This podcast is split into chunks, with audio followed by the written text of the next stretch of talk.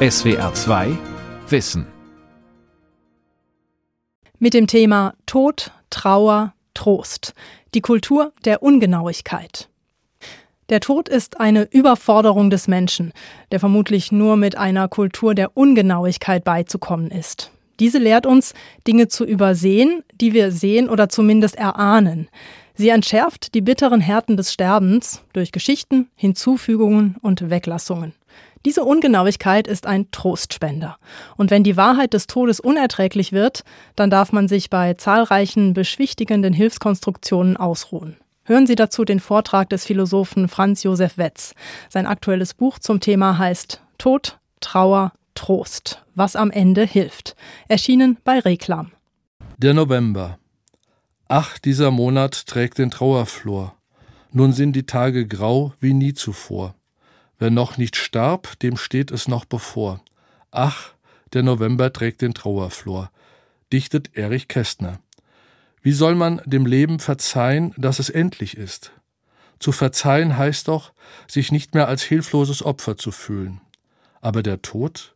Ist er nicht eine Nummer zu groß für uns, die wir um die eigene Sterblichkeit und die unserer Freunde und Angehörigen wissen? Im Unterschied zu anderen Lebewesen erahnen wir im Blühen bereits unser baldiges Verwelken. Für uns Menschen liegt das Ende immer schon in Sichtweite des Anfangs. Soeben den Lebensgipfel erglommen, werden schon die unumgänglichen Abschiede unserer Zukunft vorbereitet. Ab einem bestimmten Lebensalter kann man im Badezimmer allmorgendlich dem Tod bei der Arbeit zusehen wenn er wie brauner Rost an der Oberfläche des Körpers hervortritt, um unübersehbar Falten zu schlagen. Es fällt nicht immer leicht, das Leben sich nach seinen Gesetzen entwickeln zu lassen und es zu ertragen, wie es ist. Das Leben trägt schwer an sich selbst. Allerdings behaupten heute auffällig viele Menschen, nur ein Problem mit dem Sterben, der Apparatemedizin, dem Siechtum zu haben, aber kein Problem mit dem Tod. Vorbei sei vorbei. Nun lässt sich die eigene Sterblichkeit leicht ertragen, solange man noch nicht vom heranrückenden Ende bedroht wird. Doch wie ist es, wenn die nächste ärztliche Untersuchung zu einer tödlichen Diagnose führt? Spätestens jetzt werden es die meisten mit der Todesangst zu tun bekommen. Bereits dieses Beispiel zeigt, wie sehr die Verleugnung der Todesangst leichtsinnige Prahlerei ist. Denn wer noch eine gewisse Vitalität verspürt, findet sich nicht so leicht mit der eigenen Endlichkeit ab. Für den bleibt der Tod eine ungeheure Provokation, ein skandalöser Unfug der Natur. Dies ist nicht weiter verwunderlich. Wir alle werden durch eine natürliche Anhänglichkeit ans Leben geprägt, die sich nicht ohne weiteres ausschalten lässt. Biologisch sind wir auf Selbsterhaltung, Überleben, Leben wollen programmiert. Darum halten wir unser Dasein, das uns nahestehender Menschen eingeschlossen, auch mit großer Selbstverständlichkeit für die Mühen wert, die es uns und anderen bereitet. Viele von uns träumen davon, einmal lebenssatt aus dem Leben scheiden zu dürfen. Aber genauer betrachtet kann man sich gar nicht satt leben. Wer noch vital ist, wird niemals lebenssatt, sondern bleibt lebenshungrig. Wer nicht mehr vital ist, der ist irgendwann einfach nur noch des Lebens müde, verbraucht, sodass der Tod am Ende nicht mehr als Störenfried empfunden wird. Das heißt erst im höchsten Kreisenalter oder bei auswegloser Verzweiflung oder schwerster Erkrankung, wenn die Lebensqualität zu gering und die Lebensqual zu groß geworden sind, möchten die Menschen aus dem Leben scheiden. Im Normalfall jedoch hängen wir alle am Leben und dem unserer Nächsten weshalb wir uns mit der Vergänglichkeit alles Menschlichen nicht ohne weiteres klag- und anklagelos abfinden. Leider hilft in dieser Situation eine demütige, bescheidene Lebenseinstellung nur teilweise weiter, obschon es selbstverständlich hiermit einfacher geht, sich ins Unvermeidliche zu fügen. Denn natürlich haben es jene leichter, die sich und das Leben nicht so wichtig nehmen können. Nur beseitigen lassen sich hierdurch die Todesangst, der Trennungsschmerz, die Trauer über einen schweren Verlust nicht. Dafür hängen wir zu sehr am eigenen Leben und dem unserer Nächsten. Wie aber mit dem Schmerz der Endlichkeit fertig werden? Wie damit umgehen, dass ein geliebter Mensch sein Leben verloren hat? Wie damit klarkommen, dass man selbst eines Tages sterben wird? Der Tod bleibt eine Überforderung des Menschen, der nur mit einer Kultur der Ungenauigkeit beizukommen ist. Eine Kultur der Ungenauigkeit, die ein breites Spektrum tröstlicher Angebote bereitstellt, auf die wir nicht leichtsinnig verzichten sollten. Aber was heißt Kultur der Ungenauigkeit? Was heißt überhaupt Trost? Wenden wir uns zunächst den Begriff Trost zu.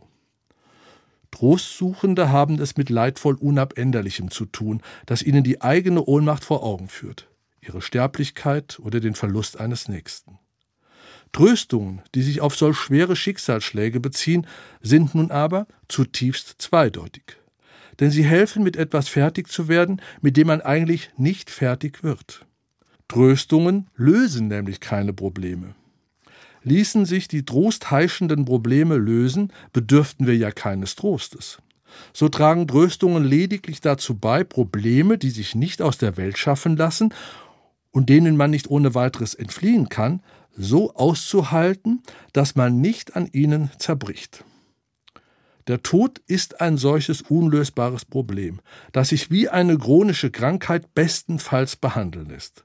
Folglich bedeutet Trost zu spenden, eine traurige Situation nicht aufzulösen, sondern als Ersatz dafür die beschwerliche Situation lediglich ein wenig zu entlasten.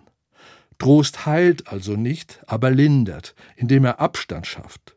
Tragfähiger Trost lässt uns Menschen unser Leid dadurch besser überstehen, dass Distanz zu dem aufgebaut wird, über das man augenblicklich meint, nicht hinwegkommen zu können. Glücklicherweise sind wir Menschen darauf spezialisiert, uns selbst dort noch helfen zu können, wo uns eigentlich nicht mehr geholfen werden kann. Einfallslosigkeit war nie eine menschliche Stärke. Andernfalls hätte die Menschheit nicht bis heute überlebt. So haben sich die Menschen auch ganz unterschiedliche Trostmittel ausgedacht. Hierzu gehören religiöse Zusprüche ebenso wie philosophische Weisheiten, etwa die Erkenntnis, dass es nicht schlimm sein kann, einmal nicht mehr zu existieren, wenn es nicht schlimm war, vor Jahrhunderten noch nicht existiert zu haben. Allerdings wird Trost nicht nur aus Worten gezogen. Der Katalog der Trostmittel ist vielseitig. Er enthält ebenso kleine Gesten wie große Rituale, feierliche Zeremonien, natürlich auch Musik, ein gutes Buch, Süßigkeiten, Alkohol, Schlaf, Humor, über die sportliche Aktivitäten, einsame Spaziergänge, gemeinsame Wanderungen, kulturelle Zerstreuungen der unterschiedlichsten Art. Ganz oben auf der Liste der bewährten Trostmittel steht der wechselseitige Beistand in ausgiebigen Gesprächen oder im stillen Miteinander im einseitigen Zuhören, damit sich im Reden die Knoten lösen, die ein zu langes Schweigen schnürt. Dieses ganze Arsenal konkreter Trostpraktiken vermag aber die bitteren Widerfahrnisse nicht aus der Welt zu schaffen, sondern im besten Falle lediglich deren Wucht zu dämpfen, sie ein Stück auf Abstand zu gewinnen. Distanzgewinn zur Milderung der bitteren Daseinshärten. Dabei fällt auf, dass dieses Ziel umso eher erreicht wird, je unschärfer die Tröstungen sind. So seltsam es klingt. Offenbar wird das Leben im Angesicht des Todes erst in einer Kultur tröstlicher Ungenauigkeiten human. In einer Kultur der Ungenauigkeit, die Frei- und Spielräume eröffnet, in der sich die traurige Brutalität des Todes auch vage, nebulös, halbdunkel zeigen darf. Genauer betrachtet leben wir in einer solchen Kultur der Ungenauigkeit, die unserem überaus begrenzten Bedarf an schonungsloser Wahrheit entspricht. So lehrt uns die tröstliche Kultur der Ungenauigkeit, Dinge zu übersehen, die wir eigentlich sehen oder zumindest erahnen. Ihre Unschärfe entschärft gleichsam die grausamen Tatsachen des Lebens durch Geschichten, Hinzufügungen und Weglassungen. Derlei Verzerrungen belassen vieles in dichtem Nebel, um die eigene Sterblichkeit und den Tod unserer Nächsten besser verkraften zu können. Darum sind diese Unschärfen im besten Sinne des Wortes menschlich. Denn höher als die Wahrheit steht die Frage, ob und wie es sich mit ihr leben lässt. Sobald eine Wahrheit unerträglich wird, muss es auch mal erlaubt sein, sich an einer Selbsttäuschung auszuruhen oder an einer Wirklichkeitsfälschung zu erholen an Geschichten zwischen Dichtung und Wahrheit. Jeder Mensch braucht gelegentlich Urlaub von der nackten Wahrheit, um mit dem eigenen Leben leichter fertig zu werden. Und das hat nichts mit Fake News oder alternativen Fakten zu tun. Eine solche Annäherung ans Ungenaue, die kein Plädoyer für Beliebigkeit ist, lassen wir uns sonst auch gerne im Alltag gefallen. Ohne sie könnten wir gar nicht leben. Es ist nicht immer möglich, das Leben so zu nehmen, wie es ist. Darum verlangen wir manchmal auch nur nach etwas, das wie Wahrheit aussieht, aber nicht unbedingt Wahrheit ist. Diese bemerkenswerte Fähigkeit zur wissentlichen Selbsttäuschung, nämlich die Augen vor etwas verschließen zu können, das man im Grunde weiß, lernen wir bereits als Kinder, wenn wir mit unserem frühen Agenten des Trostes, unseren Teddys, Puppen und Figuren so spielen, als wären sie real. Wir behandeln sie, als ob sie wirklich so seien, wie sie uns erscheinen, obwohl wir letztlich doch schon wissen, dass Teddys und Puppen keine echten Lebewesen und unsere kleinen Modelle keine wirklichen Autos sind. Selbstverständlich ist Ungenauigkeit im Operationssaal, bei der Medikation, am Stoppschild oder beim Brückenbau ein lebensgefährlicher Präzisionsgrad. Aber im existenziellen Umgang mit dem Tod kann Ungenauigkeit durchaus lebensförderlich sein, wie anhand einer Reihe von Beispielen nun demonstriert werden soll. Im 17. Jahrhundert schreibt der Mathematiker und Philosoph Blaise Pascal. Man stelle sich eine Anzahl von Menschen vor, in Ketten. Alle sind zum Tode verurteilt. Jeden Tag wird einer von ihnen vor den Augen aller anderen erwürgt. Die übrig bleiben, erkennen ihre eigene Lage in der ihrer Genossen. Hoffnungslos und voller Schmerzen sehen sie einander an und warten, bis sie an der Reihe sind. Das ist das Bild der Lage des Menschen. Zitat Ende. Pascal hat recht. In unserer wissentlichen Selbsttäuschung vergessen wir allzu leicht, wie nah wir eigentlich am Tod leben. Schon der Ausfall eines Bremssystems oder ein herabfallender Stein genügt, um uns zu vernichten. Solange wir leben, sind wir gerade noch einmal mit dem Leben davongekommen. Denn etwas zustoßen kann uns jederzeit. Aber das wollen wir so genau gar nicht wissen. Dafür haben wir die Kulturtechnik der Verdrängung, die uns vorspielt, dass wir selbst und die uns nahe Menschen doch bestimmt erst in unbestimmter Zukunft sterben werden. Es ist die Ungewissheit der Todesstunde, die uns sogar in der Illusion irdischer Unsterblichkeit wiegt. Denn irgendwann zu sterben heißt niemals zu sterben. Diese Ungenauigkeit, welche die Wahrheit im Unklaren belässt, ist durchaus eine tröstliche Möglichkeit, die Sterblichkeit besser aushalten zu können. Manchmal ist es klug, Unangenehmes von sich fernzuhalten. Jedenfalls ist es nicht von vornherein verwerflich, den Tod von sich wegzuschieben und sich mit bunten Zerstreuungen abzulenken. Das tun wir in aller Regel sowieso. Wie viele Menschen scheuen sich schon davor, den Tod beim Namen zu nennen, als ob, wenn man das Wort Tod in den Mund nimmt, ihn hierdurch herbeirufen könnte. Stattdessen sagen sie lieber ziemlich ungenau, wenn ich mal nicht mehr bin, wenn mir mal etwas passiert oder etwas zustößt. Solche Redensarten sind tröstlich unscharf. Selbst religionsferne Sterbende sagen gelegentlich, sie gehen nach Hause, kehren dorthin zurück, woher sie kamen. Beim Betrachten des gestirnten Himmels weisen viele vage darauf hin, dass sie wohl bald dort oben sein werden. Gottferne Trauernde schicken gelegentlich am Grab bunte Luftballons mit Grußbotschaften nach oben und trösten sich mit der schönen Vorstellung, dass der Verstorbene jetzt von einem fernen Stern zu ihnen herunterblinzelt. Sie wollen am Grab fröhlich sein, weil sie meinen, dass der Tote für seine lange Reise ihre Heiterkeit statt ihrer Traurigkeit braucht. Viele trösten solche ungenauen Formulierungen und träumerischen Praktiken. Sie genügen ihnen, um sich mit dem Tod zu arrangieren. Philosophen tröstet zuweilen die Vorstellung, dass mit dem Tod alle Mühen, Sorgen und Schmerzen enden. Darin liegt für wahr ein kleiner, besänftigender Trost. Allerdings bleibt auch dieser sympathische Trost ungenau, denn eigentlich ist ja niemand mehr da, der noch in einen solchen Zustand beschwerdefreier Sorglosigkeit geraten könnte. Aber so weit möchte man nicht denken. Hierhin gehört auch die vor allem in der Antike verbreitete Vorstellung vom Tod als ewigem Schlaf. Jede Nacht erproben wir unser künftiges Nichtsein im Tiefschlaf, wie uns jede Vollnarkose auch versuchsweise nicht sein lässt. Selbstverständlich ist aber auch dieser Vergleich ungenau und doch, weil irgendwie anheimelnd, zugleich tröstlich. Das gleiche gilt für die Vorstellung der ewigen Ruhe. Auf den meisten Grabsteinen steht, hier ruht in Frieden. Korrekter wäre es zu sagen, hier verwest in Erde. Doch ganz so genau möchte man auch das nicht wissen. Aber selbst wenn ein Leichnam nicht friedlich ruhen kann, lässt sich das Bild der friedlichen Ruhe doch immerhin auf den Verstorbenen in dem Sinne beziehen, dass sein geplagtes Leben nun von allen Mühen befreit ist. Und diese Vorstellung wirkt tröstlich, weil sie den verworrenen, ja widersprüchlichen Eindruck vermittelt, der Tote habe, und das heißt dem Toten widerfahre, irgendwie friedliche Ruhe. Was wird am Ende alles in den Leichnam zur Selbstberuhigung hineingedichtet? Wie versöhnt sei doch das Gesicht des Verstorbenen. Es strahle eine gewisse Zufriedenheit aus. Der Mund scheine sogar zu lächeln. Aber Leichen können so wenig lächeln, wie Blumen sprechen können. Doch sei's drum. Am Ende zählt, was lindert und sich gut anfühlt. Natürlich haftet auch der Waschung und rituellen Einkleidung des toten Körpers, der ja schon wenige Stunden später im Krematorium in Flammen aufgehen wird, eine skurrile Ungenauigkeit an.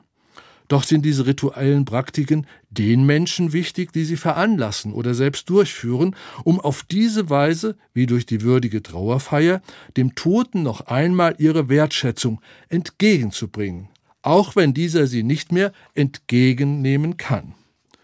Nicht selten finden selbst Erwachsene in furchtbaren Notlagen nur Trost für den Preis, dass sie sich ganz einfachen Vorstellungen hingeben. Hierzu gehören bis heute Grabbeigaben wie Bücher oder andere Lieblingsobjekte, als ob der verstorbene vertraute Begleiter seines bisherigen Lebens auf seiner letzten Reise benötigen würde. Besonders Kinder werden gerne ihre Teddybären, Puppen, Spielzeuge aller Art mit ins Grab gegeben oder auf den Grabstein oder um den Grabstein herum gelegt. Gelegentlich werden wirklich seltsame Handlungen ausgeführt, um einem grausamen Tod die Maske des Erträglichen aufzusetzen. Und je verworrener, ungenauer diese Praktiken sind, umso stärker scheinen sie trösten zu können. Heute wächst die Zahl der Menschen, die sich statt auf einem Friedhof in einem Friedwald bestatten lässt. Auch hier erzeugt der Tod immer neue Widersprüche, die deshalb zu begrüßen sind, weil sie die Bewältigung eines schmerzlichen Todesfalls erleichtern. So bringen Angehörige bisweilen Blumen an den Baum, an dem die Asche beigesetzt wurde, pflanzen hier sogar manchmal Topfblumen, obwohl doch durch diese Art der Beisetzung die Grabpflege gerade umgangen werden sollte aber in Todesangelegenheiten hat die Inkonsequenz das gute Gewissen auf ihrer Seite. Zu solchen tröstlichen Ungenauigkeiten gehört ebenfalls die gemeinsame Suche nach einem späteren Grabplatz. Das Gemeinschaftsgrab der Lebensgefährten möge von Büschen umgeben, durch Bäume geschützt und mit einem freien Blick ins Tal ausgezeichnet sein. Hat man es endlich gefunden, ist man froh zu wissen, wo man künftig liegen wird obwohl man doch weiß, dass man nicht mehr ist, nichts mehr ist. Besonders üppige Blüten tröstlicher Ungenauigkeit treibt die Zeit der Trauer hervor. Das Maß unserer Trauer fällt unterschiedlich aus. Mindestens drei Aspekte entscheiden darüber. Erstens der Anlass des Todes. War es Krankheit oder ein Unfall? Zweitens das Alter des Verstorbenen. Ist der Tote ein Kind, ein Mensch in den besten Jahren oder eine uralte Person. Und drittens die Nähe der Überlebenden zum Toten. Ist der Verstorbene ein flüchtiger Bekannter, eine enge Freundin oder der geliebte Lebenspartner? Anfänglich sprechen viele Hinterbliebene wie gewohnt mit ihren Verstorbenen, obwohl ja niemand mehr da ist, mit dem man reden könnte. Das ist ein tröstlicher Kunstgriff. Die Hinterbliebenen erzählen ihren Verstorbenen alltägliche Begebenheiten. Dabei vergewissern sie sich der Anwesenheit des Toten, indem sie Fotos mit Blumen und Kerzen an zentralen Orten der Wohnung platzieren, obwohl sie wissen, dass der Tote abwesend ist. Später verschwinden diese Porträts neben anderen Bildern an der Wand. Um den Toten noch eine Weile imaginär am Leben zu erhalten, werden auch die üblichen gemeinsamen Tagesabläufe noch eine Zeit lang beibehalten. Man glaubt dann bei dem Abwesenden anwesend zu sein. Ein Widerspruch in sich. Manche streiten auch mit dem Toten.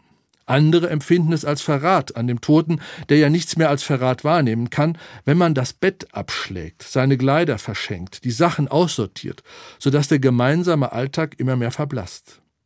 Wenn man dagegen das Geschirr benutzt, das der Tote bevorzugte, dann kann leicht der Eindruck entstehen, der Tote sei auf schöne Weise doch noch anwesend. Gerade auf dem Friedhof, wo ja niemand wartet, der besucht werden könnte, bleibt vielerlei im Wagen. Aber es sind solche dunstigen Ungenauigkeiten, die uns helfen weiterzuleben, die uns trösten, und sie erheben alle nicht den Anspruch, rational zu sein, sondern machen das Leben lediglich erträglicher. Wir betrauern ja niemals nur einen Toten, sondern auch uns selbst, die wir ohne den Verstorbenen zurechtkommen müssen. Trauerarbeit braucht Zeit. Doch im Normalfall tritt mittelfristig an die Stelle bizarrer Ungenauigkeit eindeutige Klarheit. Im Bestfall fühlt man eine große Dankbarkeit, so viele Jahre mit einem Menschen glücklich gewesen sein zu dürfen. Doch leider wird diese tröstliche Dankbarkeit allzu oft von dem quälenden Schmerz überdeckt, künftig nie mehr mit dieser Person glücklich sein zu können. Nicht selten empfinden es die Menschen als tröstlich, in ihren Nachkommen weiterzuleben. Bei der Fortpflanzung werden die eigenen Gene an die Nachkommen weitergegeben. Doch die wenigsten denken bei diesem Trost an Gene. Sie haben eine diffus emotionale Vorstellung vom eigenen Fortleben in ihren Kindern. Jedoch bleibt auch diese tröstliche Idee extrem unscharf. Niemand lebt in seinen Nachkommen weiter. Wenn mit der eigenen Individualität zugleich das Selbstbewusstsein, alle Gedanken und Erinnerungen erlöschen, dann existiert man einfach nicht mehr. Aber die Vorstellung fühlt sich gut an. Daher möchte man das alles gar nicht so genau nehmen müssen und erst recht nicht so genau wissen. Ganz ähnlich verhält es sich mit naturreligiösen Vorstellungen.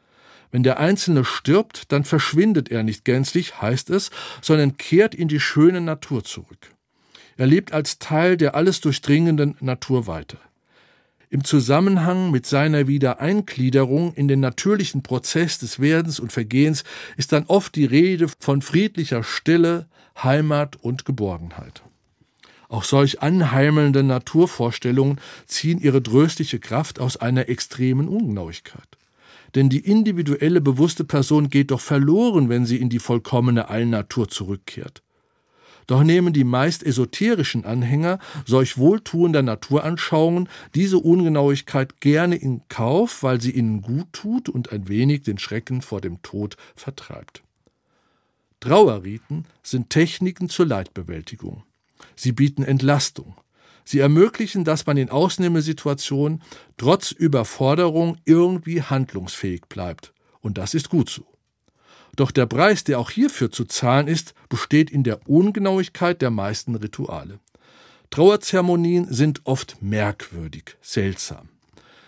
Die geheimnisvoll über Staub und Auferstehung gemurmelten Worte klingen erhaben. Und tatsächlich kommt es am Grab auch vorrangig auf würdevolle Gesten und feierliche Reden an. Sie sind oft wie Luftmatratzen, denn in ihnen steckt gewöhnlich nur wenig Gehalt, aber sie dämpfen nach dem seeligen Absturz die Wucht des Aufpralls wirksam. Das Gleiche gilt für die bei dieser Gelegenheit oft verkündete Hoffnung auf Auferstehung und Unsterblichkeit selbst, welche die etablierten Religionen ihren Gläubigen versprechen. Alte und neue Todesvorstellungen stehen in der modernen Gesellschaft unverbunden nebeneinander.